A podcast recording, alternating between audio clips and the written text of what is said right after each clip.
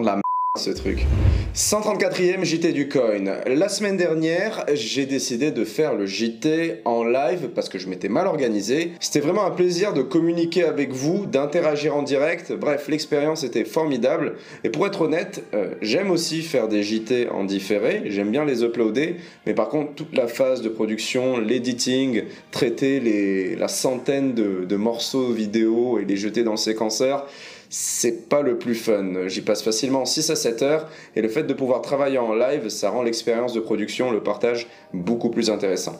Mais enfin, Là, je vous fais un JT depuis un cadre différent. C'est le bureau, tout simplement parce qu'il y a la clim. Là, dehors, on dirait pas, il fait gris, mais euh, la température est de 37 degrés, c'est dégueulasse. Donc, 1, vu que je suis au bureau, il y aura un bruit de fond, c'est celui de la clim. 2, vu que je suis tête en l'air, j'ai pris le mauvais microphone avec moi, ce qui fait que je vais travailler avec un Rode Wireless Go et le son sera d'une qualité légèrement inférieure à celle euh, des JT précédents. Rien de grave, je vais mettre un petit traitement pour masquer le bruit de fond et ça devrait quand même passer.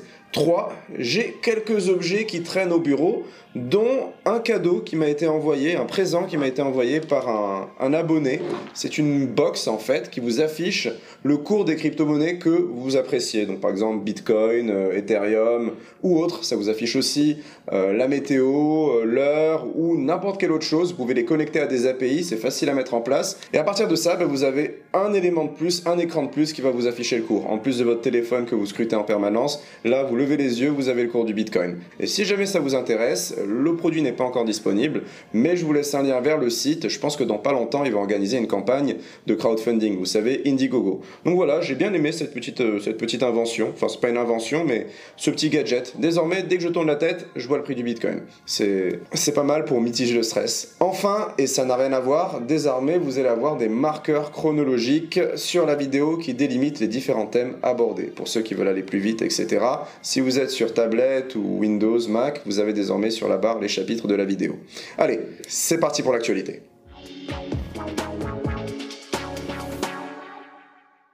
On démarre avec l'affichage des prix. Voici le widget de CoinGecko. Bitcoin est toujours en dessous des 12 000 dollars. Il ne les a pas encore franchis confortablement. Et pour ce qui en est d'Ethereum, il reste timidement sous les 400 dollars. Je vous demande vos impressions, votre sentiment pour l'évolution du cours sur la semaine prochaine en commentaire. Moi, je reste bullish, mais bon, c'est vrai qu'on balbutie un peu à ce niveau-là. Je pense qu'on a trouvé un nouveau palier.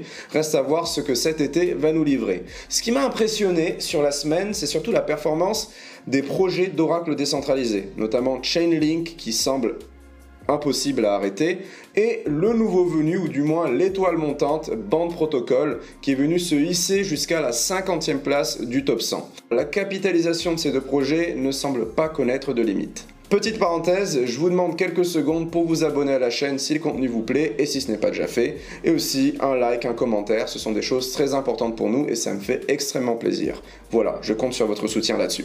Fin du break, on commence avec le premier thème de la semaine, c'est la mise à mort du jeton MCO. Vous êtes nombreux à connaître crypto.com sur la chaîne, et ce lundi 3 août, la société qui émet ces fameuses cartes a décidé, ou du moins a annoncé, le retrait des jetons MCO au profit du jeton CRO, le jeton crypto.com. C'est une transition qui est évidente, hein. après tout ce temps, on se demandait ce qu'ils foutaient avec deux tokens, et il est clairement plus cohérent d'en avoir qu'un seul pour accéder à tous leurs services.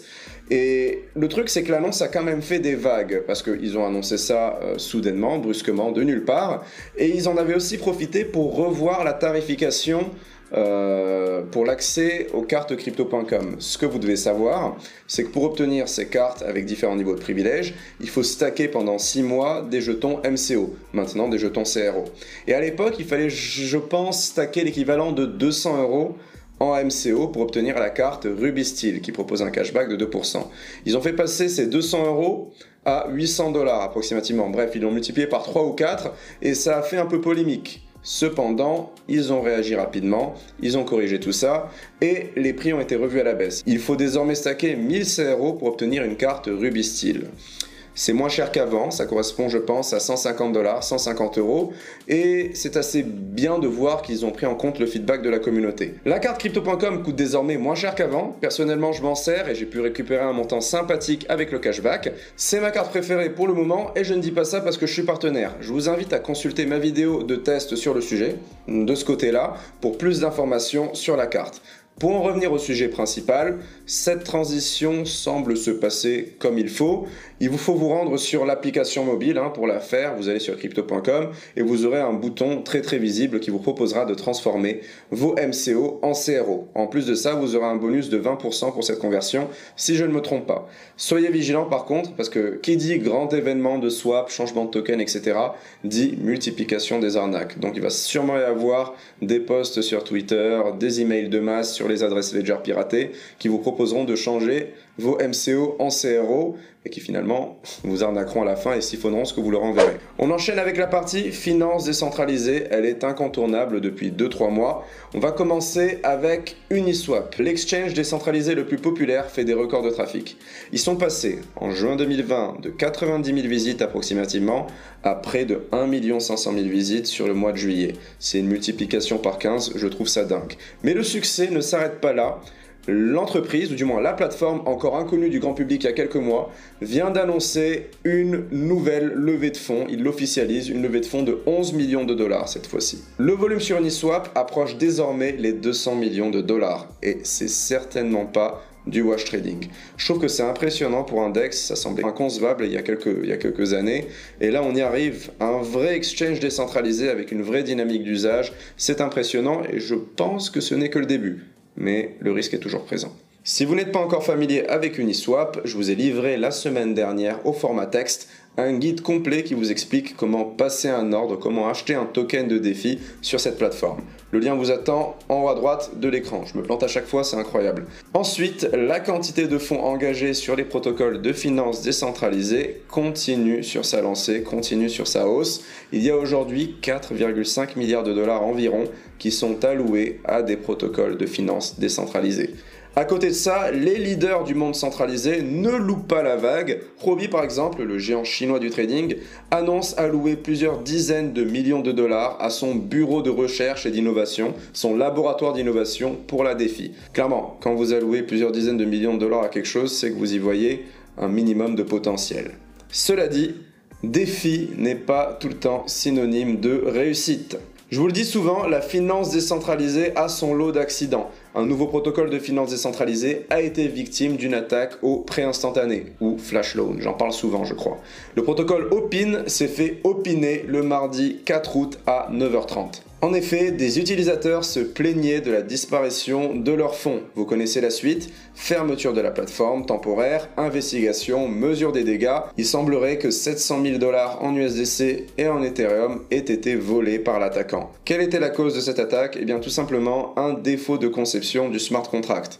Il est arrivé la même chose au protocole BZX et la cause était la même, smart contract défaillant. Je ne vais pas vous détailler le processus du hack ici afin de couvrir un maximum de titres, mais la moralité, c'est qu'il ne faut pas engager tout son capital sur un protocole de défi ou une somme importante. Il faut y aller avec mesure selon ce qu'on a et être prêt à perdre tout ce que l'on engage sur ce type de produit. J'espère vraiment qu'Opin dispose d'un fonds d'assurance pour rembourser ses victimes, comme BZX. Le cas contraire, ça va être très difficile pour eux de rebâtir un lien de confiance avec les crypto-enthousiastes. En parlant de hack, j'ai une sélection de news touchant à ce thème pour cette édition. On en a pas mal. Dans le live dernier, je vous parlais du hack de Bitfinex et des fameux 119 000 bitcoins qui avaient disparu. Eh bien sachez que Bitfinex lance désormais une grande chasse pour récupérer le butin. Je vous détaille l'offre. 400 millions de dollars si vous leur ramenez le butin, si vous leur donnez une information qui leur permet de tout récupérer. Ça représente un tiers du montant volé avec le taux actuel. Si vous donnez une indication qui permet de retrouver une partie du butin, vous recevez 5% de la somme récupérée. Et enfin, ils ont proposé aux hackers 25% de l'intégralité du magot si décident de le rendre.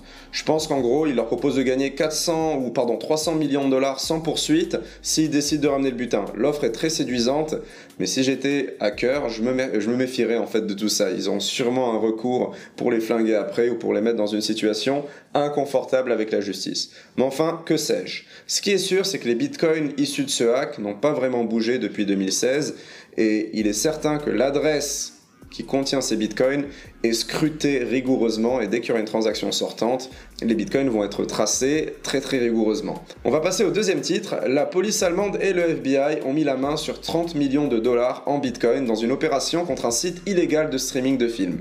Alors non, ils n'ont pas fait de perquisition, en fait, c'est tout simplement une maigre partie des 22 000 bitcoins qui ont été amassés par les créateurs du site. C'est tout simplement un programmeur de cette équipe qui a décidé de remettre volontairement ce qu'il avait en sa possession en espérant sûrement bénéficier de plus d'indulgence sur son procès.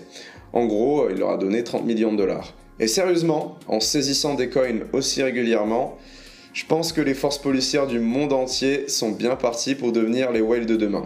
Allez, on passe à l'actu 3. Il s'avère que le procès du jeune hacker de Twitter prend une tournure quasi comique, tristement comique. Le coronavirus circule toujours aux États-Unis. Et en fait, l'audience, le procès ne s'est pas tenu en salle physique. Il a été fait sur l'application de conférence vidéo Zoom. Sauf que il s'avère que le hacker, ou du moins le pseudo-hacker et son juge, n'étaient pas très familiers avec les fonctionnalités de cette application et n'ont pas sécurisé leur échange en fait, leur audience, leur conférence. Ce qui a permis à des internautes mal intentionnés de se glisser dans la conversation et d'utiliser la fonction de partage écran pour afficher du porno et spammer le chat de commentaires racistes. Bon, autant vous dire que le verdict a été reporté suite à ça, et cet incident ne risque pas d'améliorer le jugement euh, de l'adolescent de 17 ans qui est responsable de l'attaque. Il risque au minimum 700 000 dollars d'amende, il me semble. C'est assez, énorme à 17 ans de commencer avec un, un capital négatif aussi profond. Mais enfin, dernière news, ou plutôt tweet de la semaine, les banques peuvent aller se rhabiller face à Bitcoin, un inconnu a envoyé 1,1 milliard de dollars en Bitcoin pour seulement 4 dollars de frais. Cette transaction a été mise en avant par le célèbre compte Twitter Whale Alert et ce sont, je vous le répète, 0,5% de tous les bitcoins en circulation qui ont été transférés sur cette transaction. Difficile pour une banque de faire plus compétitif en transfert de valeur, la transaction a été confirmée en moins d'une journée pour 4 dollars. Et plus dingue encore, il y a deux mois, une transaction de plus de 100 000 bitcoins a été émise pour moins de 50 centimes de dollars. Ouais. Certes, c'est beaucoup moins cher que celle à 4 dollars, 50 hein, centimes, 4 dollars, les frais ont augmenté, mais globalement, la devise de Satoshi reste toujours très intéressante pour les transferts de valeur importants. La comparaison avec les banques est peut-être grossière, c'est vrai, ce ne sont pas les mêmes structures derrière. Néanmoins, pouvoir envoyer l'équivalent d'un milliard de dollars d'un point A à un point B dans une journée telle que le dimanche, avec des frais aussi faibles, c'est quand même une prouesse. On en arrive à la fin de cette vidéo. N'oubliez pas la description pour trouver tous les liens essentiels de l'actualité qui a été présentée ici.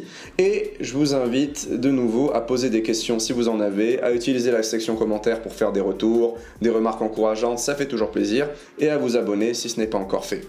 Amis coinistes, je vous souhaite une excellente semaine. Surtout ne capitulez pas, apprenez chaque jour et que la crypto soit avec vous. Normalement.